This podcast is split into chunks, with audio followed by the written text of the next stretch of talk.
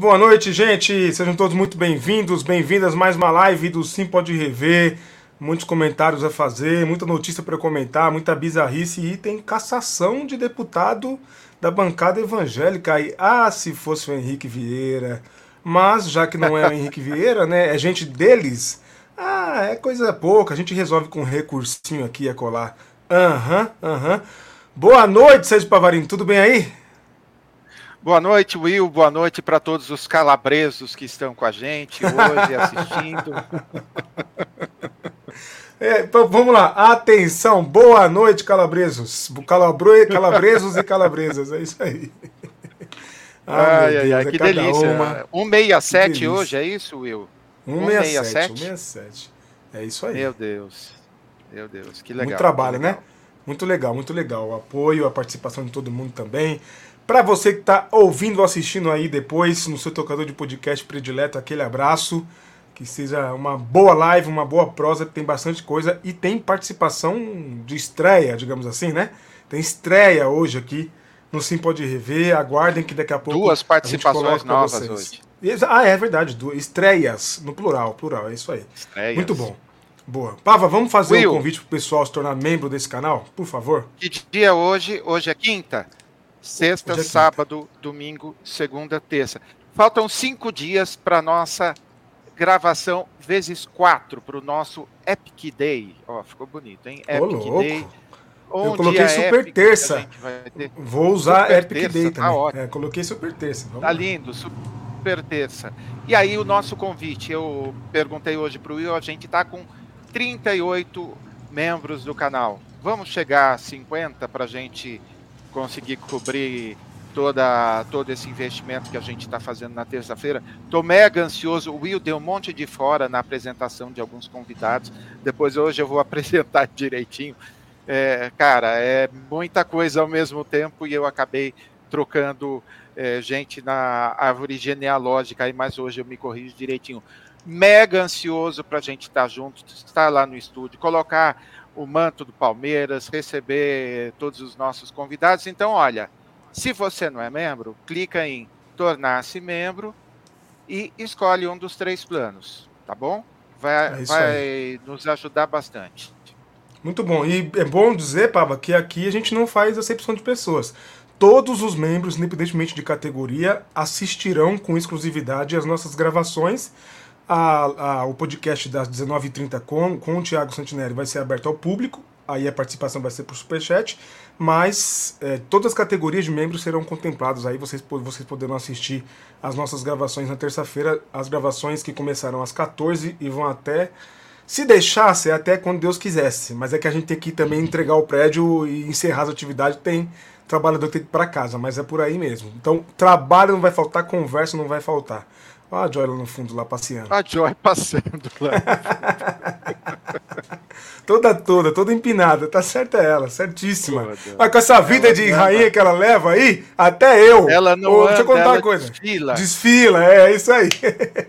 Vem cá, Joy. Muito bom. Aí, ó, aí, ó. Olha que graça. Vem cá. Tentando entender o que, que tá acontecendo. Vem cá. ela Pode vem vir. mesmo. Vem cá. Vem. Vem aqui com o papai, vem. Pode vir. Vem cá. Vem cá. Ai, ai, ai, ai, ai. Aí, boa! Oh, participação. A primeira participação especial então da live, tá aí, ó. Boa. Que legal, que legal. Quantos anos tem a Joy, Pava? Vai lá, pô. Vai lá, Pava. Pava Cara, eu, ela parece uma moleca, mas eu acho que ela já. Eu acho que ela já tá com tipo 13 anos, Will. 13 anos. Já é uma senhora, já. Uma dama. Cara, isso Pava, sua aqui, imagem sumiu. Tudo. Sumiu tudo, é. na verdade, aqui. Sumiu. Eu acho que é... você desplugou alguma coisa, mas é só plugar de novo e reaparece aí. Dá uma boa noite para todo mundo enquanto Vou dar uma boa noite pro povo aqui, é isso aí. Deixa eu dar boa noite pro povo, para quem tá ao vivaço aqui com a gente. Deixa eu olhar no chat quem já se manifestou aqui, que tem bastante gente aqui hoje, hein? Boa, vamos lá. Sobe o som aí, banda. Aí. Deixa eu ver. Aí, boa banda, boa. Boa noite, Terção. Muito bom ter você com a gente aí. Muito bem-vindo, mano. Tá tudo bem? Quanto tempo, hein? Espero que esteja tudo bem por aí. Tércio, membro apoiador do canal, membro anfitrião. Boa noite, Tiagão também tá por aqui. Boa noite, Tiagão. Bom ter você com a gente. Obrigado por todo o apoio, mano. Tamo juntos aí, ó. Daqui a pouco eu volto para ver na íntegra. É isso aí. Deixa eu ver mais quem tá por aqui. Esther, querida, direto de Boston. Um abraço, Esther. Muito boa noite. Deus abençoe você, família. Bom te ver por aí. Raquel Greco tá por aqui também. Muito boa noite, Raquel. Bom ter você com a gente. Você, Samuca, toda a família querida. Um beijo em vocês aí. Cláudio Malafaia, membro também do canal, apoiador. Tamo junto, Cláudio. Boa noite, bom ter você com a gente aí. Deixa eu ver mais quem tá por aqui. Angélica, boa noite, Angélica. Bom ter você com a gente também. Hoje tem bastante coisa pra gente comentar e é muito bom saber que a audiência já tá aqui em peso. Grande Criossi tá por aqui também, ó. Boa noite, Criossi. Bom ter você com a gente, mano nosso técnico, que terça-feira vai estar com a gente lá, ajudando a gente na produção. Marção também está por aqui. Boa noite, amadas e amados. Tamo junto, Marção, tamo junto. Boa noite. Bom ter você com a gente aí. Afinal, o que é calabreso? é, é uma brincadeira que o famoso Toninho Tornado usa para apelidar as pessoas. Calabreso, Ludmilo, Anito. É jeito de chamar as pessoas. E aí o pessoal entrou numa pilha lá desnecessária, né? Faz parte. Opa, ele voltou. Ó, oh, nosso Calabreso, nosso Ludmilo voltou. Aí, ó. Aí, Ludmilo, seja muito bem-vindo de novo. oh, meu Deus. Deixa, deixa eu continuar dando boa noite aqui. Grande Ailson, membro do canal. Um abraço, Ailson. Bom ter você com a gente. É, deixa eu ver mais quem tá aqui. Newton. Newton tá por aqui também. Grande Newton. Ailson, tá tudo bem, Ailson? Tá meio sumido? Espero que esteja tudo bem por aí, viu, mano? Newton, um abraço, Newton, direto de Natal. Tamo juntos. Alexis também tá por aqui, ó. Grande Alexis na área, um abraço, meu mano. Bom ter você com a gente aí também. Deixa eu ver mais quem tá por aqui. Adelson, direto de Santo André. Um abraço, mano. Tamo junto. Viva o ABC Paulista. Tamo junto. Deixa eu ver. Mais quem aqui? Sandra Guimarães. Boa noite, Sandra. Bom ter você com a gente aqui mais uma vez. Sempre com a gente, né? Evalci também tá por aqui. Um abraço, meu querido. Você, toda a família linda aí da foto. Deus abençoe. Tamo juntos. Márcio, grande Márcio, tá? Já falei do Márcio, tá por aqui. É muito bom acompanhar vocês ao vivo, bem legal, bem legal mesmo. O Newton tá dizendo aqui, falar calabresa é um meme, meme criado por um humorista, não tem significado, mas é muito usado para debochar de quem está irritado. É isso aí. é uma brincadeira, é uma brincadeira. Alguém conhece um canal chamado Desviados? Eu já ouvi falar, já ouvi falar, acho que eu conheço. Conheço. Já, né, Paulo? Sim, sim, boa. Conheço, Vamos lá, é... vamos começar? Desviados com, com Y e é só com histórias de é, na maioria pessoas jovens até que se é, que deixaram a igreja. Muitas histórias tristes e Sim. assim para a gente funciona bem triste, é bem triste. Às vezes me funciona como gatilho assim porque gatilho. de alguma é. forma a gente se sente responsável pela sim, sim. por pessoas que deixaram, né? Pelo ferimento das pessoas também, eu te entendo perfeitamente. Exato. Seria bom depois a gente tentar um contato, quem sabe a gente não consegue fazer umas entrevistas com eles aí e ajudá-los a lidar. Não ajudá-los, né? Mas lidar com, com, com mais leveza com esses traumas aí, se é possível, né? Mas é isso. Vamos lá, vamos começar? Vamos começar aqui. Manda pra lá. gente avançar na nossa pauta, tem bastante coisa. Vamos lá. Gente, não esquece do like, é de graça, assim a gente alcança mais pessoas, hein? o presente dos céus que Ludmilla deu para sua pastora evangélica. A cantora comprou o imóvel onde funciona a igreja que ela frequenta no Rio de Janeiro, lá no Recreio dos Bandeirantes, segundo a Ludmilla, para a pastora Adriana Macetar. Eu achei engraçado esse, esse, esse, esse termo, né? Que macetar é um termo mais da periferia do funk mas ela usou, imagino que seja para macetar o cão, né? É isso aí. É. Se a gente fosse fazer uma tradução atualizada de Gênesis, aí o fundamentalista vão ter arrepio agora. Mas poderíamos dizer que Jesus macetou a cabeça da serpente. É isso, Ed Pavarini? Tá, tá adequada essa hermenêutica ou não? Essa exegese? Tá bom, vamos lá, vai. A cantora Ludmilla deu um presente tanto para sua pastora no Rio de Janeiro. A artista comprou o imóvel onde funciona a igreja que ela frequenta no Rio de Janeiro. A notícia foi compartilhada por Bruna Gonçalves, que é a companheira da Ludmilla. A Ludmilla também comemorou a compra. Estou tão feliz que consegui comprar uma igreja para o meu Deus. Pastora Diana Pereira vai macetar. A igreja fica no Recreio dos Bandeirantes, completou a cantora em suas redes sociais. É isso, Pava. Vamos lá.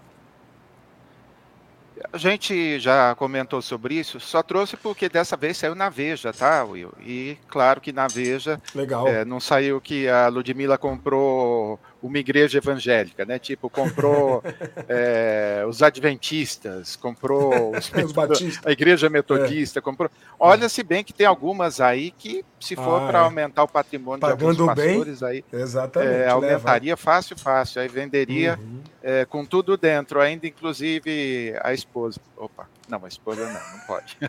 de porteira fechada, como dizem por aí, é isso? Venderia a igreja de porteira fechada?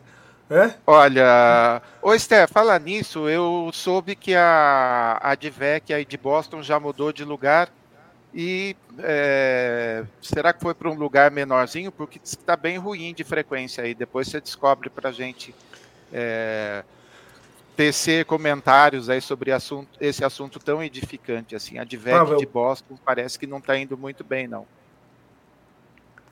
Que, que triste, que triste. Triste notícia, espero que piore.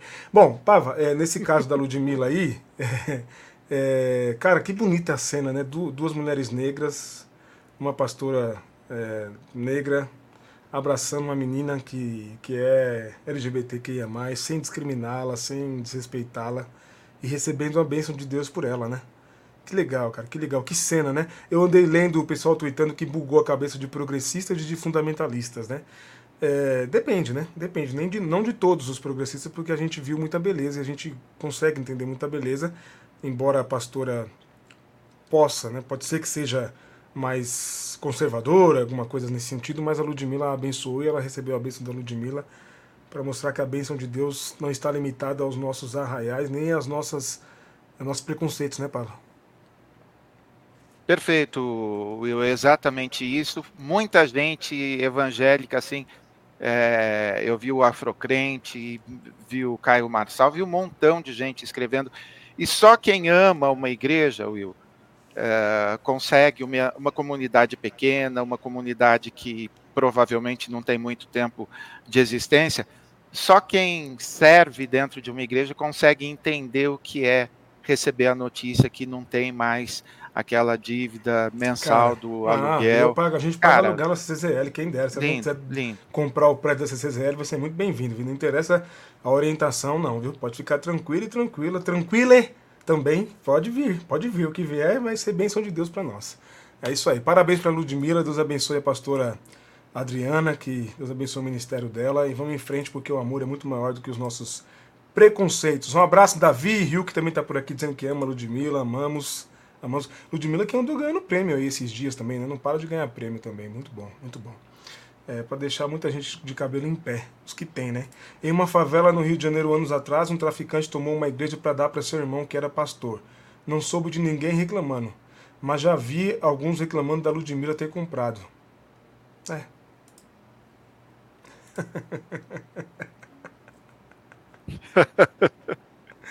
Ah, eu vou ler porque tem gente que está ouvindo e não está vendo a mensagem do Newton. Will, fala com a Aline Barros para ela comprar um prédio para vocês. Uhum, uhum. Essa foi ótima. Ótima, ótima. Obrigado, viu, Newton? Vou falar com ela, vou entrar em contato. Boa noite, Luísa. Luzia, bem-vinda, minha irmã. Deus abençoe. Tamo juntos. Vamos lá, próximo tema aqui. TRE do Amazonas caçou o mandato do Silas Câmara. Silas Câmara, que não é nada mais, nada menos que um dos presidentes da bancada evangélica. Eles ficam mudando de presidente, né? É, por gastos eleitorais irregulares. Aí eu falei agora no começo, ah, se fosse o Henrique Vieira.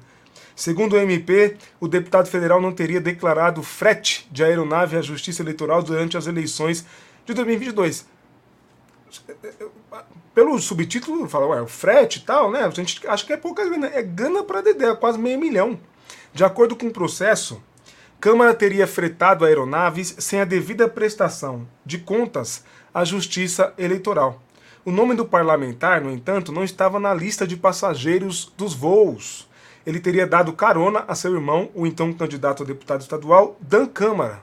Segundo o Ministério Público Eleitoral, ele ainda teria fretado uma aeronave para viajar a Rio Branco, no Acre, enquanto concorria a uma cadeira do Amazonas no Congresso. Anteriormente, suas contas haviam sido aprovadas com ressalvas pelo Tribunal Eleitoral do Estado, justamente em função dos gastos com aeronaves. Parece que ele gosta de, de, de, fretar a aeronave. Na época, o deputado não teria conseguido comprovar a origem dos recursos pra, para o fretamento, fretamento, que ultrapassaram 390 mil reais, o equivalente a mais de 10%, 10% eu achei bem simbólico, dos seus gastos de campanha. Internamente, os deputados veem como um assunto simples a ser tratado em recurso. É isso. Will, interessante, né? Assunto simples, é só recorrer, então ninguém nem se uh, nem se, se abalou com essa história. Só que a gente está falando aí de 390 mil reais, a gente está falando de um avião que ele alugou e que colocou o outro irmão para fazer, enfim, aquela coisa assim, parece que despreza uma coisa chamada assim prestação de contas, né? E coloca algum Zé Ruela para fazer isso, então vai precisar tomar mais um pouquinho de cuidado.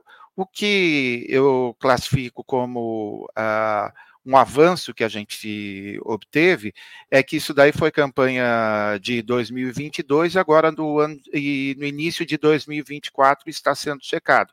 Agora a rachadinha dele foi na virada do século e só em 2023 que, eh, que saiu o acordo lá com a punição tudo dele. Ou seja, foram 23 anos aí mandando para instância não sei o que, manda para cá, manda para cá, manda para cá. Dessa vez a providência foi mais rápido. Então tá aí, uh, é provável que ele não seja é, caçado, mas é um péssimo exemplo para quem é presidente de uma bancada é, chamada evangélica, né? Pois, pois é. O, o, o Ailson está lembrando de uma coisa, eu também fiquei em dúvida agora. Ele é o dono da, daquela rede Boas Novas TV? De, sim, TV? sim, sim, sim. A né? família Câmara. É Família Câmara é dona uhum. da televisão, rádio, é uma rede mesmo. Hum, entendi, entendi. Silas Câmara, atual presidente da bancada, venceu uh, após uma disputa interna né, e é irmão do Samuel Câmara, pastor da Assembleia de Deus do Pará. Antes os irmãos voavam. pois é, pois é. É, o problema é a agilidade da justiça, né? Que dizendo, pois é, meio atrasado, né, né? Atrasado. Poderia ter dado, ter pedido doação de um terreno à prefeitura e construir casa popular de família. Tá falando da Ludmilla ou Raul? Ah, deve fazer isso também, viu, Raul? Deve fazer isso também. É, eu não, não, não, vejo por esse lado não a doação da Ludmilla. Mesmo que fosse de qualquer outra religião, acho bem, bem legal. Até porque quem paga aluguel para manter uma igreja e não usa de alguns subterfúgios de alguns religiosos, olha, corta um dobrado. Só a gente sabe lá na CCZL como é difícil manter um espaço daquele, viu? Vamos lá, vamos trazer então, falar sobre teologia, trazer nosso teólogo aqui da, do Sim Pode Crer. O Caião já está por aqui. Depois? Tá, já chegou. Ele... Deixa, põe ele depois? Você que manda. Isso. É? Eu combinei tá 19h40. Ele pediu para entrar um pouquinho mais tarde. Ah, hoje. é. Mas 7h30 eu que errei. Achei que fosse já 7h40. Porque eu vi o Encaião entrando aqui, já ia colocar. Vamos lá, vamos pro próximo tema então. Agora leia você, vai. Use o teu inglês aí. Gaste o teu inglês aí para ler pro pessoal a, a notícia. É contigo. Rise of the Nones. What do Americans non-religious really believe? Então é uma matéria do Religion Unplugged. E eu traduzi um pedaço Traduzir não, né? O Google e eu dei, uma, dei um tapinha depois. Achei bastante interessante, Will. Tem, está no, nos próximos prints aí em português. Só os pontos Ascensão dos nones, Sérgio Pavarini, em Isso. que os sem religiões, sem religião dos Estados Unidos realmente acredita, acreditam. Em 2007, os nones representavam só 16% da população. Levantamentos do Pew Research Center, é isso? Mostram Isso. que o percentual aumentou bastante nos últimos anos, chegando a 30% em 2022, mas caiu para 28% em 2023.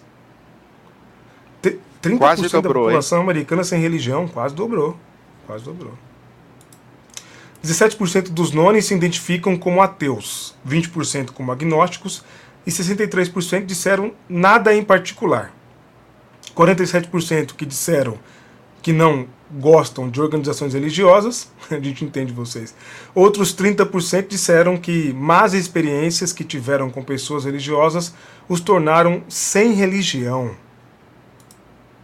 O poder político dos evangélicos pode diminuir à medida que seu número diminui, enquanto os nones crescem como grupo demográfico e eleitoral. 69% dos nones têm menos de 50 anos, em comparação com 45% dos adultos norte-americanos religiosos. Números, Will, Números interessantes. Diga. Então, me chama bastante atenção, primeiro, a presença de jovens, né? Uh, assim, uma população mais jovem do que a, uh, os que não creem, no geral, são mais jovens do que a média da população. Agora, o que cham, me chamou a atenção e, na verdade, assim, me doeu bastante é, assim, vamos dizer, o anti-evangelismo. 30% é 30%? Coloca no outro print, por favor. Vamos lá. Onde está claro. lá? No outro. Isso. 30% é, se tornou sem, é, se tornaram sem religião, sem religião por conta de experiências ruins com crentes. Uhum. Will, aí a minha pergunta, essa que eu uh, queria deixar essa provocaçãozinha para vocês hoje. A julgar pelas pessoas que mais ocupam a mídia é, apresentadas como crentes, especialmente é, pastores e políticos é, bolsonaristas, qual que é o papel, é, sei lá, do Nicolas Ferreira, por exemplo, do Silas Malafaia, para algumas pessoas é, deixarem de ser crentes?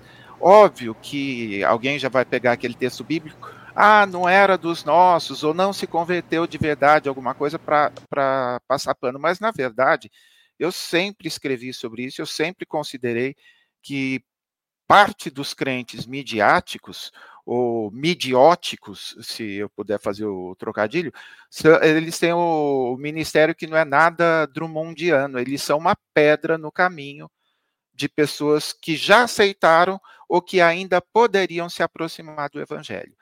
E para comprovar isso, é só passar pelas redes sociais e ver a hora que tem uma notícia assim dizendo pastor, não sei o quê. Só a menção da palavra pastor já provoca engulhos em muitas pessoas.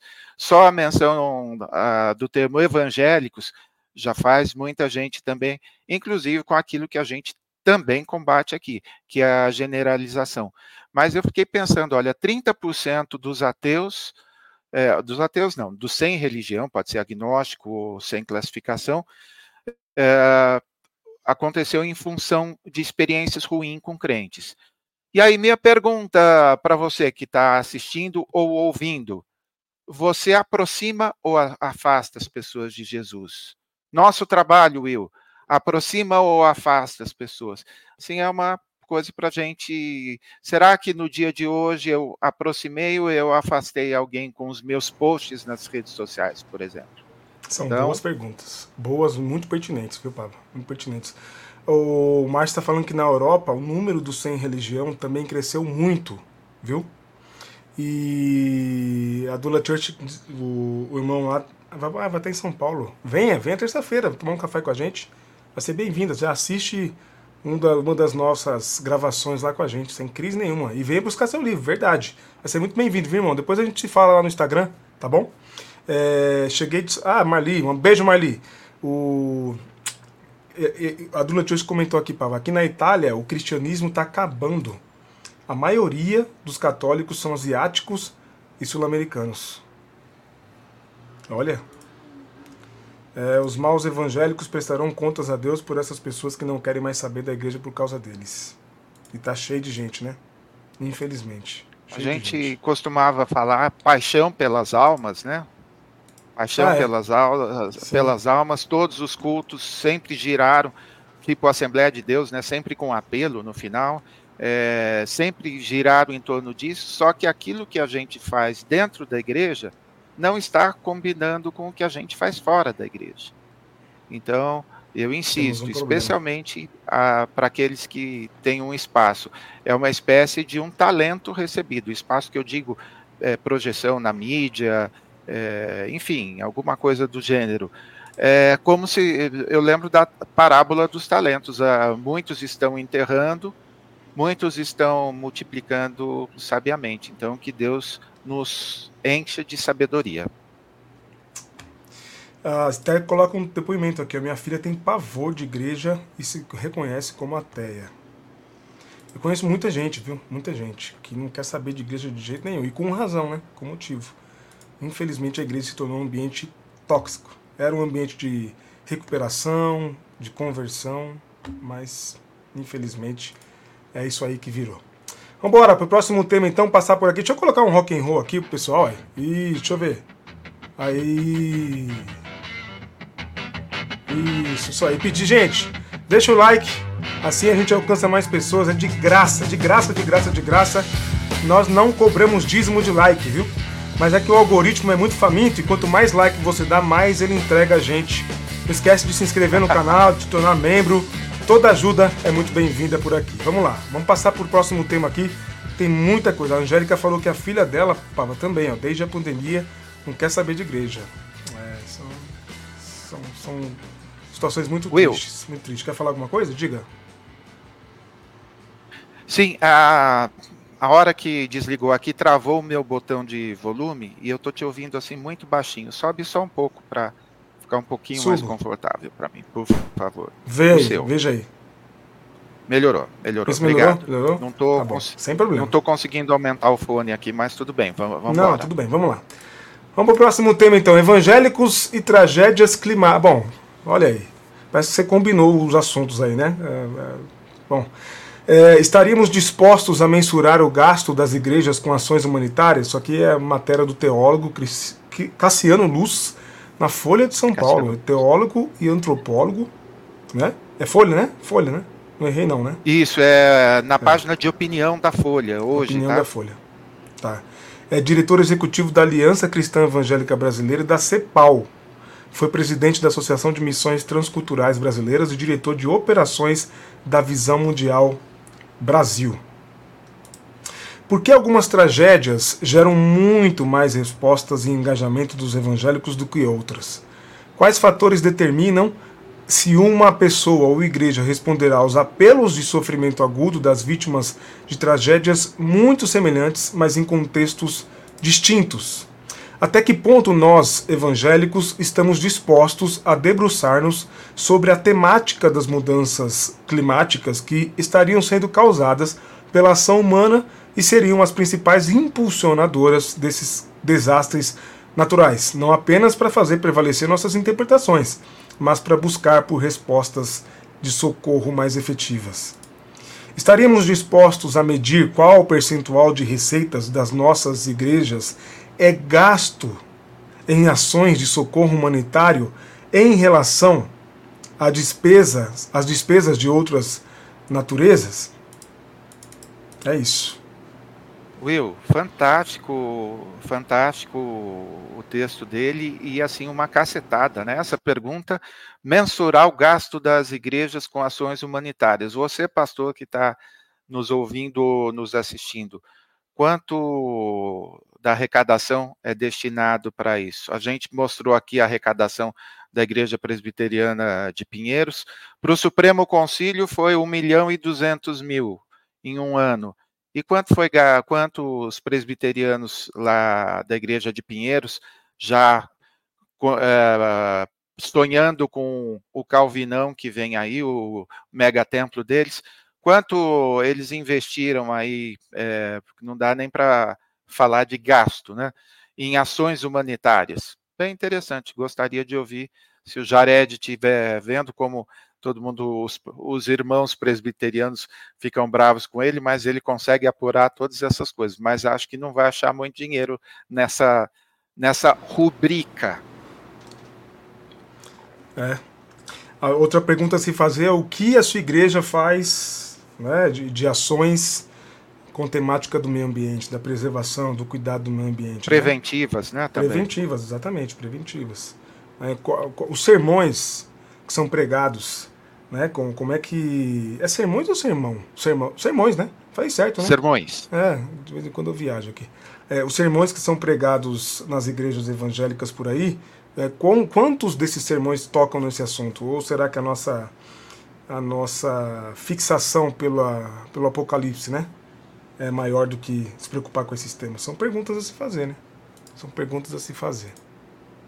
Vamos lá, vamos trazer o Caio então para a nossa live aqui. Deixa eu só trazer um comentário no trazer o Caio. O Ailson colocou: geralmente as igrejas não desembolsam nada de suas tesourarias para algo fora da igreja. Quando fazem é só através de campanhas extras. É, não faz parte mudar. da pauta, né, Ailson? É. É, Bem triste isso, né? Bem triste. Muito triste. Boa, Caião. Boa noite, meu irmão. Bem-vindo. Casa é sua. Oba, boa noite aí, Will. Boa noite, Pavá. Cheguei um pouquinho antes, mas estava falando umas coisas aqui, então ainda bem que o Pavá deu, deu toque aí para esperar um pouquinho mais. Mas vamos lá. É, quem escreveu o livro de Hebreus? Ah, essa foi uma discussão que rolou aí na, na, bolha evangélica no Twitter.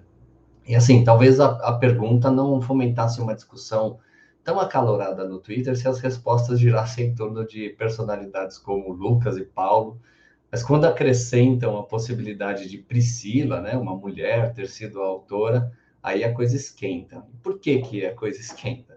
Lógico que tem o fato de que a autoria de textos canônicos está é, relacionado com autoridade, né? Então, o fato de Priscila ser uma mulher ajuda bastante aí na polêmica, porque temos então uma briga sobre autoridade de mulheres na igreja primitiva que acaba invadindo o âmbito mais elevado de autoridade aí para gente, né, cristãos, evangélicos, que é a questão da autoridade do texto bíblico. E enquanto o pessoal estava brigando lá entre autorias individuais, um amigo, o José Roberto, na, nos lembrou de algo bem fundamental quando a gente pensa em composição literária na antiguidade que é a questão de não existir autoria individual e sim coletiva. Então vamos falar um pouquinho sobre essa questão entre autoria e autoridade, inspiração e revelação, a partir de uma realidade importante da, da, da, nossa escritura, da Bíblia, que é uma multidão de anônimos que existe atrás do texto bíblico. Questões de gênero vão, vão aparecer aqui também, assim como a importância do, do texto de Hebreus para aquilo que eu quero falar hoje aqui à noite. Então, a vasta maioria da nossa Bíblia foi composta por gente que a gente não conhece e nunca vamos conhecer. Né? São escritores amanuenses ou escreventes, escreventes é o termo mais, a, a, a, mais conhecido, né? compiladores, editores, copistas, mas nós, né, a gente gosta de nomes, a gente gosta de personalidades, personalidades com autoridade, para a gente poder acreditar todo o trabalho do texto bíblico. Ainda que na antiguidade a autoria individual né, de literatura não fosse um fenômeno tão comum e importante como é para nós hoje, a gente ainda vê um pouco disso na tradição de como a Bíblia foi formada. Então, a gente tem atribuições de várias tradições religiosas e textuais à figura de Moisés no Pentateuco, a gente tem várias referências a Davi nos prefácios dos Salmos. A gente tem inclusão de composições literárias inteiras de outras pessoas, mas que são incluídas nas tradições aí dos profetas, como por exemplo Isaías e Jeremias. E a gente também tem um fenômeno interessante que é o fenômeno da pseudografia, que a gente vê uh, escritos que utilizam personagens bíblicos como Enoque, Abraão, Moisés como autores.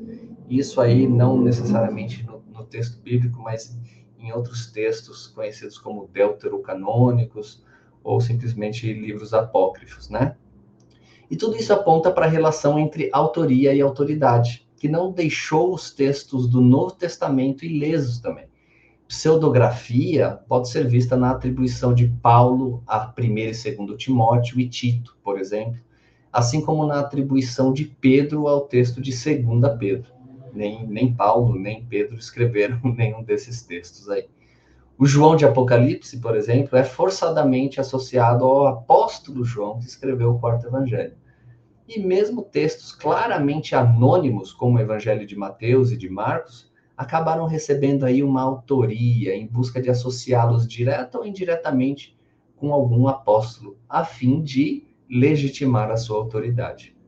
E ah, mesmo que a gente desconsidere né, essas formas de atribuição de autoria, a gente ainda tem um vasto corpo literário na Bíblia que é simplesmente anônimo.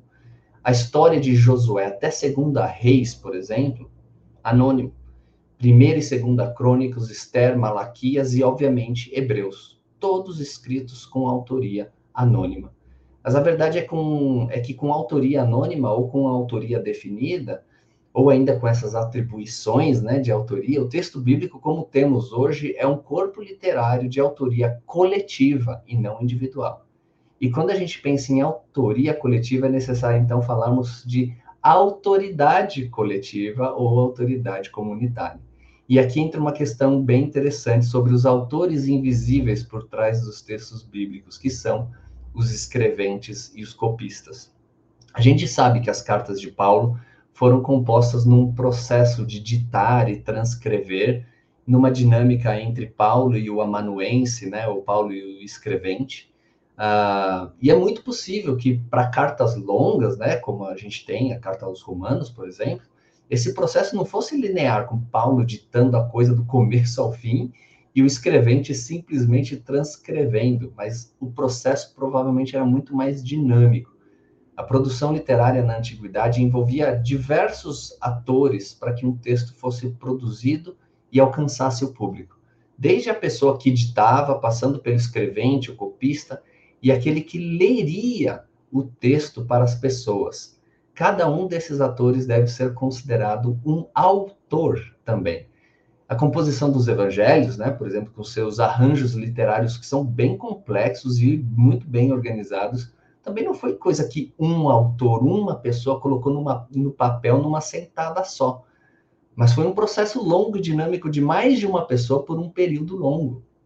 Eu nem falo aqui de escritos do Antigo Testamento, porque a complexidade da sua composição comunitária aqui é ainda maior. Mas considerar cada um desses atores como autores é importante, já que nossa concepção de autoria de textos é muito deficiente. O escritor, como homem estudado, de grande status, um gênio solitário, é uma fantasia moderna inadequada para qualificar os processos autorais hoje e especialmente os processos autorais na antiguidade. A autoria de textos era compartilhada pelos vários atores por trás do texto, desde aquele que encomendava sua composição, passando pelo que ditava, o que escrevia, os que copiavam e revisavam e os que liam para o seu destinatário.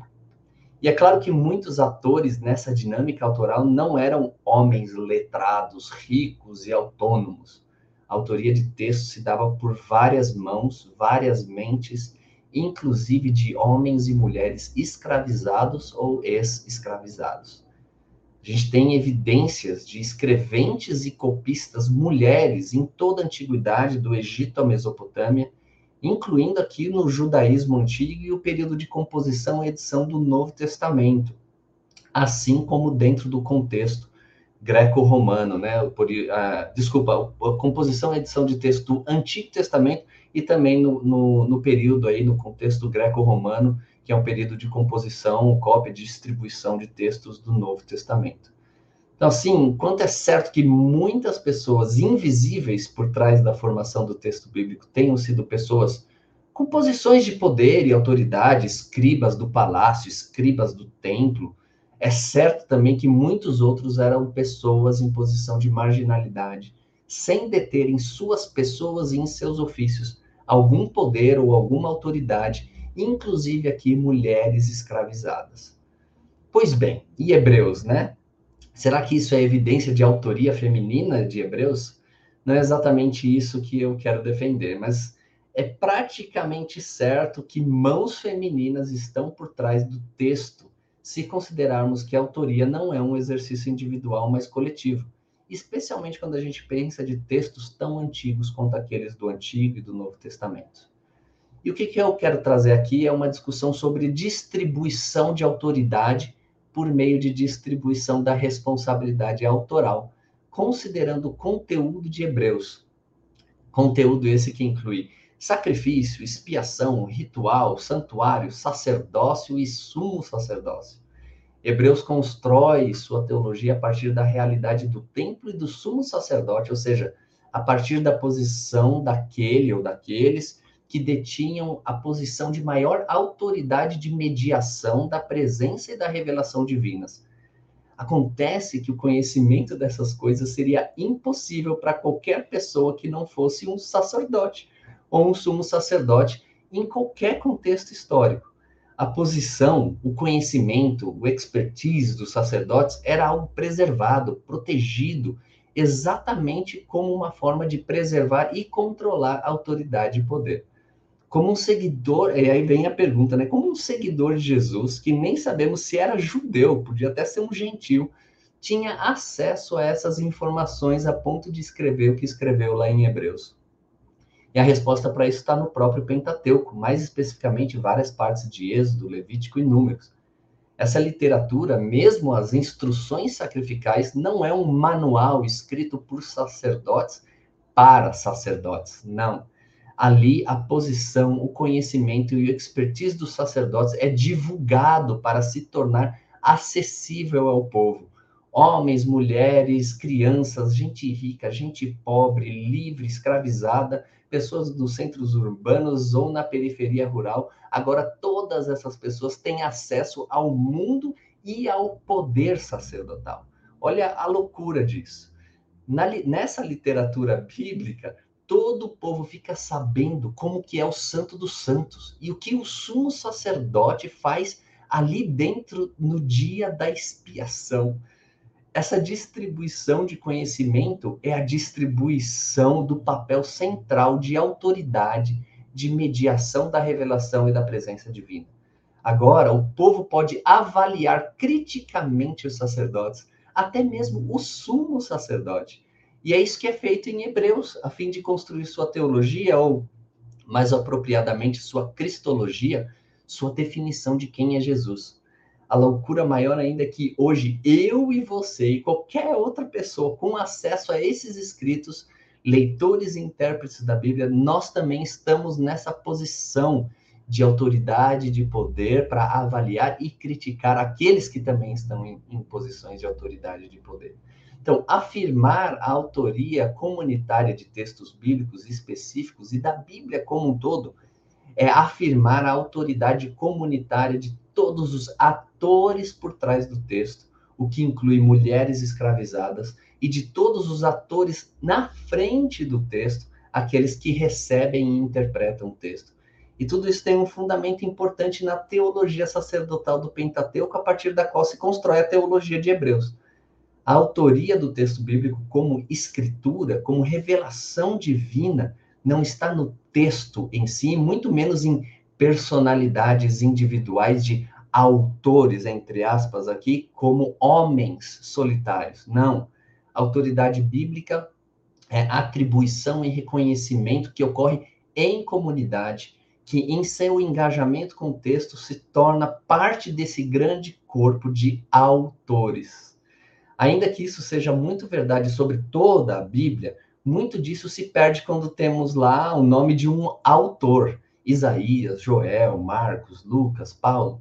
Daí a importância de termos livros deliberadamente anônimos como parte da escritura. É um lembrete de que a autoridade não está na autoria individual, nem no texto em si, mas na construção dinâmica de uma autoria coletiva e comunitária do corpo de Cristo, do povo de Deus.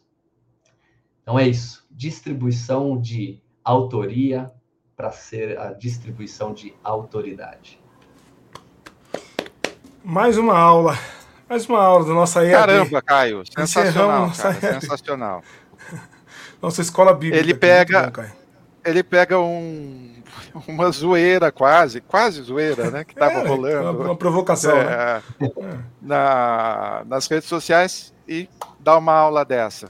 Valeu, Aí, cara. Fosse, grande se, abraço. Se eu chegasse cara. aqui e falasse, ó, oh, vou dar a resposta de quem escreveu o Hebreu, seria chato demais, né? Pois é, Muito, é, valeu, que cara. Coisas chatas. Bom demais. Valeu, Caio. Um abraço, valeu, irmão. Deus abençoe. Gente. Tamo juntos. Boa noite aí. Valeu. Obrigado. Muito bom, gente, muito bom. Deixa eu colocar um rock and roll de novo aqui pro povo. Aí, pedir de novo aquele like maroto. Estamos chegando já no último terço aí da nossa live, hein? É, 45 minutos e tem coisa pra gente comentar ainda aqui. Então vale a pena você ver se você deixou o seu like aí. E muito boa noite para quem tá chegando aí agora, para quem tá ouvindo, começando a ouvir aí agora. Deus abençoe vocês aí. Vamos lá. Agora a coisa vai ficar um pouco complicada Will, aqui, pra... Diga. Último quarto, né? É, último quarto, isso mesmo. 45, né? Se a gente for só até uma hora, né? Porque pode ser que, que dure mais. É. é. Se durar mais, vai aumentar, vai aumentar a fração. É isso aí. vamos lá, vamos ver o que tem de pior e de ruim aqui. Meu Deus, desculpa aí, já, eu já faço essas coisas, eu coloco essas coisas e peço desculpas, tá, vocês. Machonaria Pocket RJ. Igreja Monte Sinai Church. Botaram Church até no Monte Sinai. É, vamos lá, vamos lá. Tem, tem matéria sobre o que é aqui? Ah, sim, tem um texto, uh, o post aqui do nosso querido pastor Alexandre Gonçalves, do Paraná, né? Pastor Alexandre, Paulo? É, né? Isso. Ele é do Paraná. Abriram o poço do abismo. Isso aqui é o pastor Alexandre reagindo tá, a esse, essa arte aqui. E o quinto anjo tocou a sua trombeta e viu uma estrela que do céu caiu na terra, e foi-lhe dada a chave do poço do abismo e abriu o poço do abismo e subiu fumaça do poço. É Alexandre de Santa Catarina, o Ailson me lembra aqui. É, como a fumaça de uma grande fornalha, e com a, é, com a fumaça do poço escureceu-se o sol e o ar.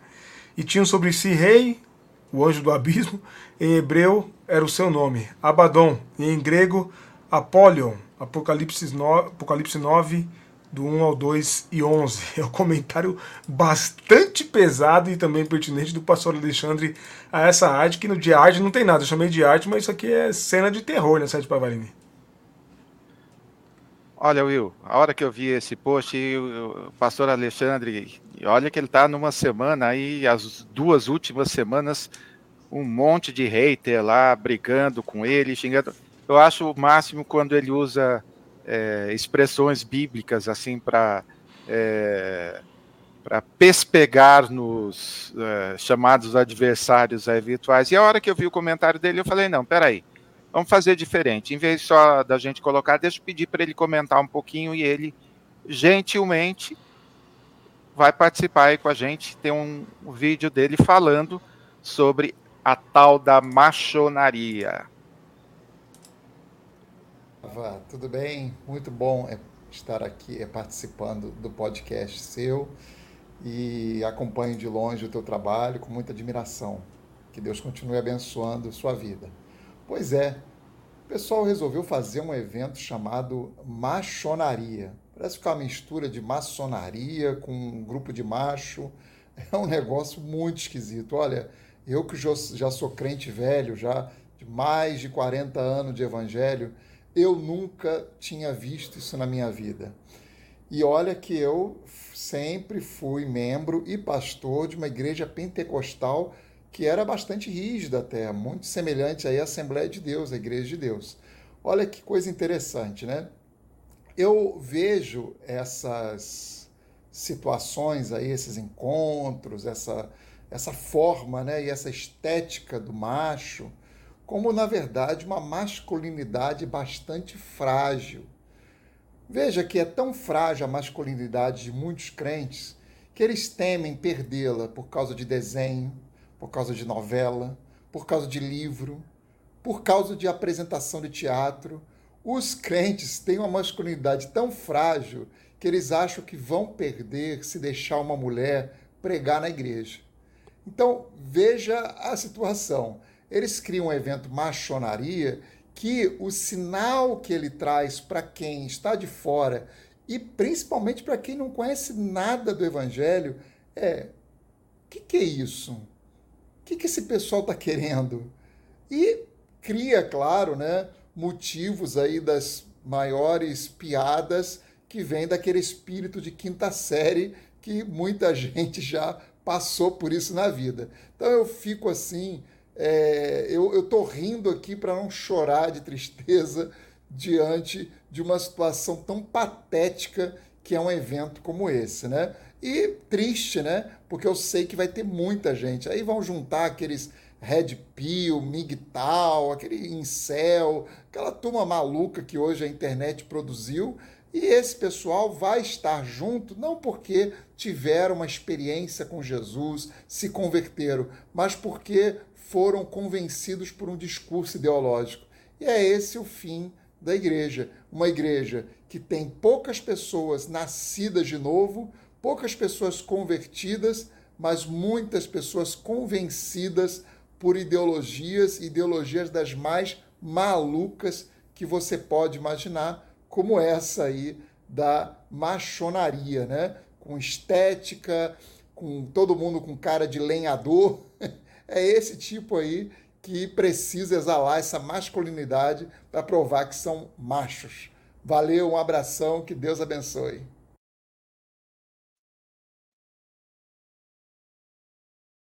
Boa, boa, boa.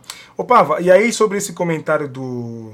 esse excelente comentário pertinente do pastor Alexandre, eu lembrei aqui do vídeo que eu vi no G-Show. Você chegou a ver uma, uma, pesquisa que foi feita no mundo sobre a. Enquanto os homens se tornaram mais conservadores, as mulheres vão se tornando mais progressistas? Acho que isso. Foi. Uh, eu creio que foi sobre um a geração um Z. É, só um pouquinho. Geração Z, Will. É, rapidinho, é... só o pessoal. Na geração Aí, é Z, mesmo, essa geração, geração já tecnologicamente nativa, digitalmente nativa também, que nasceu depois da segunda metade dos anos 90 e até 2000 e pouco, é um, uma coisa bem diferente entre homens e mulheres da chamada geração Z. É, o exemplo mais clássico aqui, assim, pelo menos mais radical, é a Coreia do Sul, e isso se reflete não apenas na resposta à pesquisa, mas também em posicionamento político, eleitoral e tudo mais. E aqui na Coreia do Sul a gente vê pelo gráfico aqui, a setinha azul mostrando os homens e a vermelha as mulheres, como houve um distanciamento, os homens foram lá para a extrema direita conservadora e as mulheres cada vez mais progressistas. E você vê. Só até aqui. Isso responde muita coisa, né? Aí. E está refletindo na igreja, né? E está refletindo na igreja. Exatamente, exatamente. Agora, de alguma forma, Will, se, se isso se repete aqui no Brasil, eu acredito que sim, mas talvez sem essa distância tão grande, uhum. porque a maioria dos votos uh, dos evangélicos uh, tem sido para a extrema direita, né? Então, uh, eu acredito que essa distância não seja tão pronunciada anunciada, como aí, por exemplo, na Coreia, que foi mostrado. Mas, de qualquer forma, uhum. o que seria de nós, o que seria da igreja se não fosse as mulheres? Aliás, combinando tudo, né? Maçonaria, é, autoria feminina coletiva no livro de Hebreus, tá tudo encaixadinho aqui. Que alegria uh, oferecer um conteúdo desses, né? Quando a gente fala e oferecer, mesmo... é porque a gente faz para Deus e para vocês.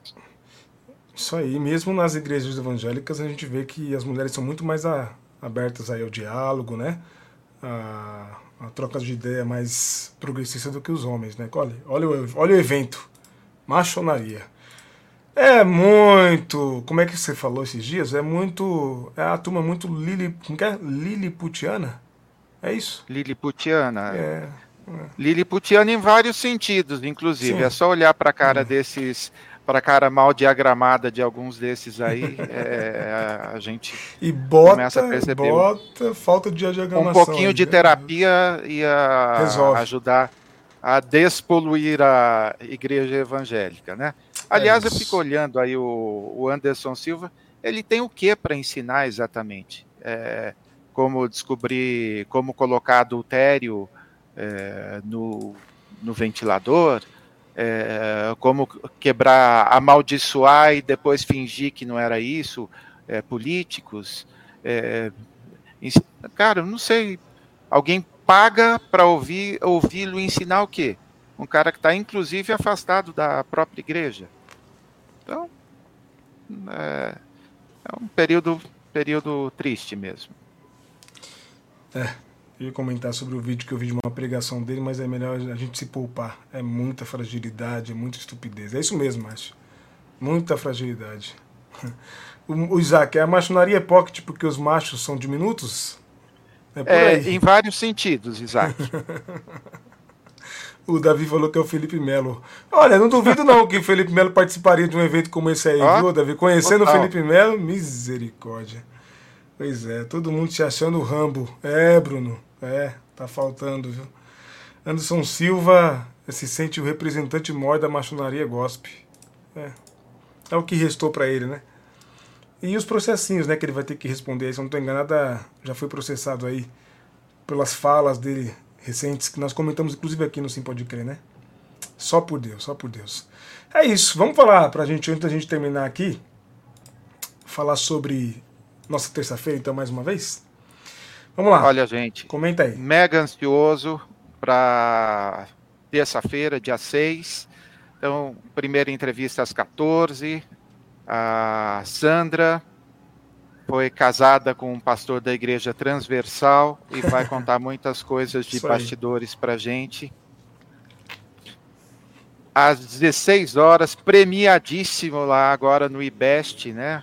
ICL super premiado, apresentador do ICL e do Globo Esporte, acho que é do Globo Esporte isso. Isso. isso. William De Luca, o nosso querido palmeirense, vamos falar de um monte de coisa. Aí sim, às 18 horas eu quero é, corrigir certinho. E a, a Talita Palharim é que a família é grande é, dentro da mesma igreja. Eu troquei o pai, aí eu troquei por uma prima. Aí.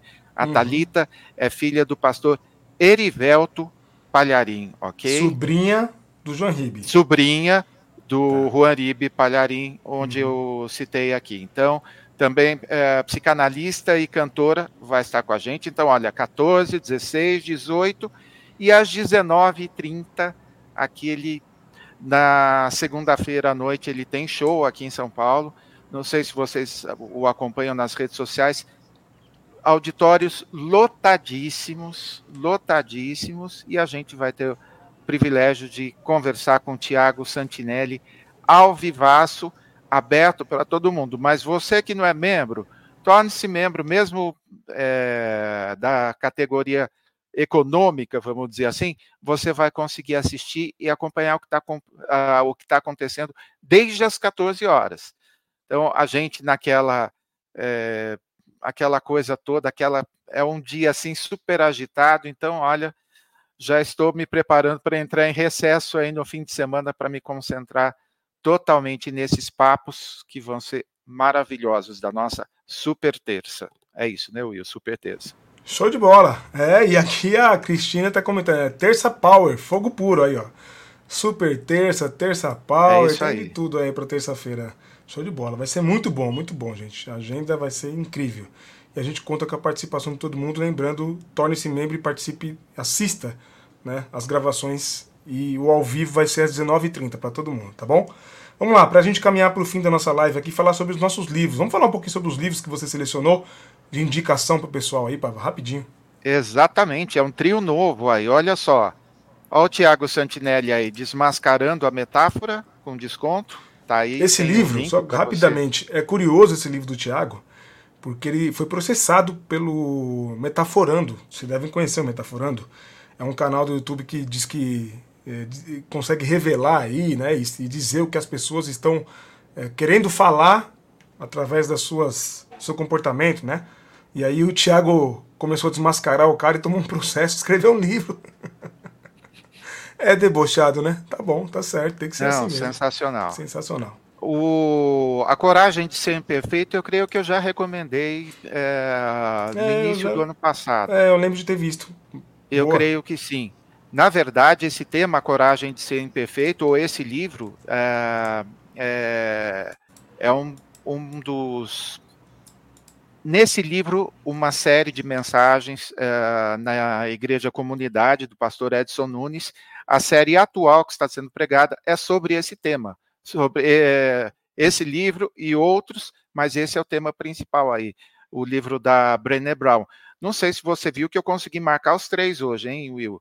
Consegui marcar até a Brené Brown hoje no, no Twitter. Bem legal, bem legal. E o Donald Miller é um autor aí que eu conheci no início dos Nossa, anos 2000. 2000, né? É, eu lembro. Isso.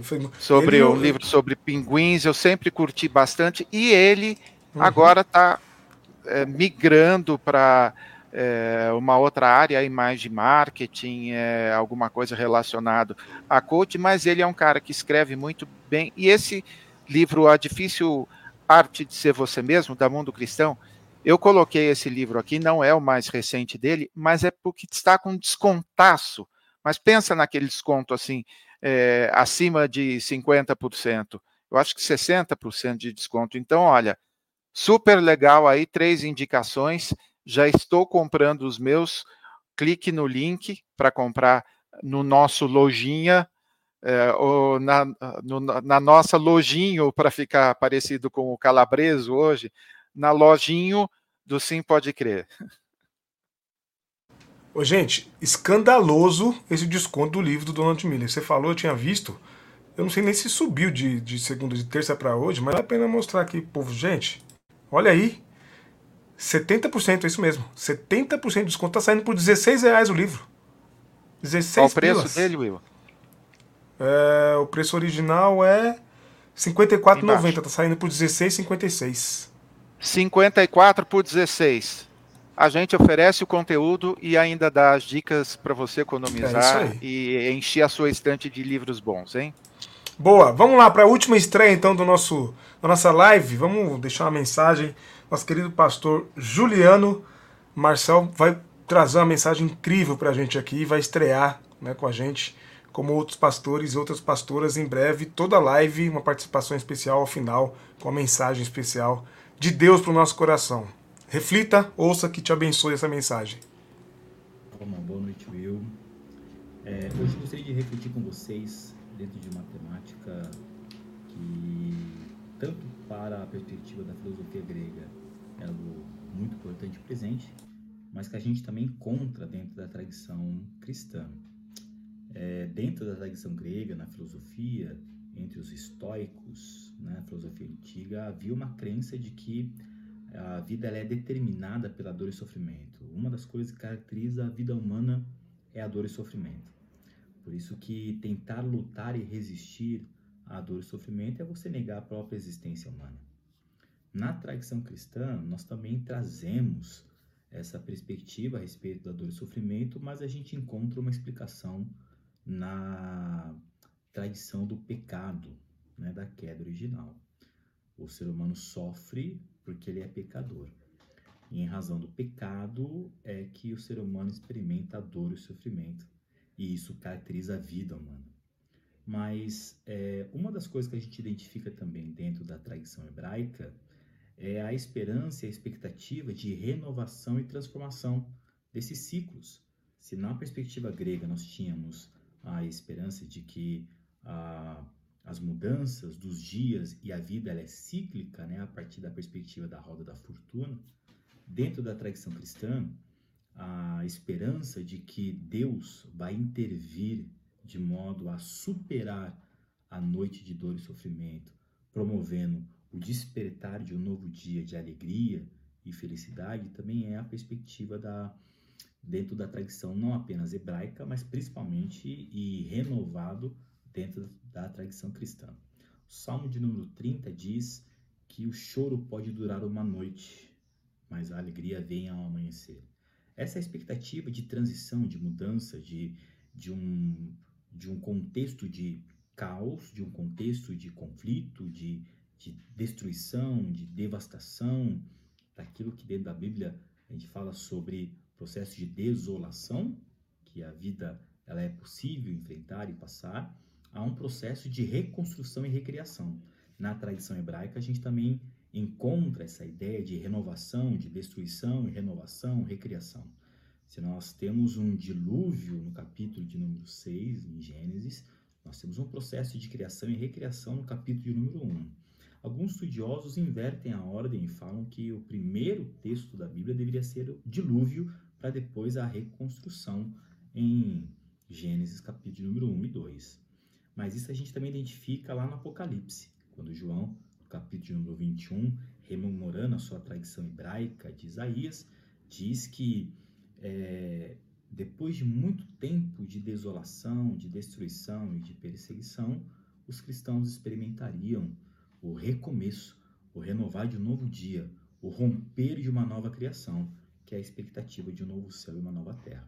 E no verso 4, João diz que neste lugar, neste momento, neste tempo, Deus enxugaria dos nossos olhos todas as lágrimas e não haveria nem dor e nem choro e nem a morte. Porque é justamente essa esperança, expectativa do cristianismo, é de que em algum momento o choro e a dor vai ser interrompido e nós experimentaremos é, o início de um novo tempo. Isso quer dizer para mim, para você, de que nem todo choro e toda lágrima e toda dor ela é algo eterno, como diz a música do Marcos Almeida, toda dor é por enquanto. E como diz o poeta também, João Alexandre, na sua música Tapeceiro, diz que a vida humana é tecida de cores alegres e vivas, fazem contraste com cores nubladas e tristes.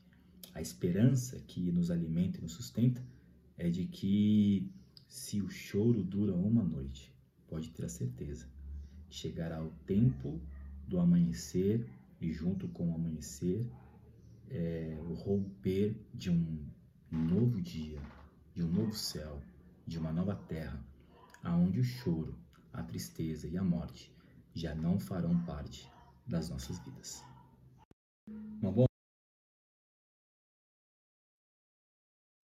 Muito bom. Graças a Deus pela vida do Juliano. Lindo, lindo. demais, lindo, lindo, demais. Olha só, gente, a gente está trazendo vários convidados. Eu vou pedir para eles gravarem com um microfoninho para a gente ter uma qualidade maior e no corte a gente a gente consegue a gente aumentar. consegue aumentar isso daí, tá bom? Muito bom. Mas deu para ouvir. Outra coisa, se você quiser voltar um pouquinho e aumentar um pouco o seu aparelho, porque às vezes está num som no, volume, né?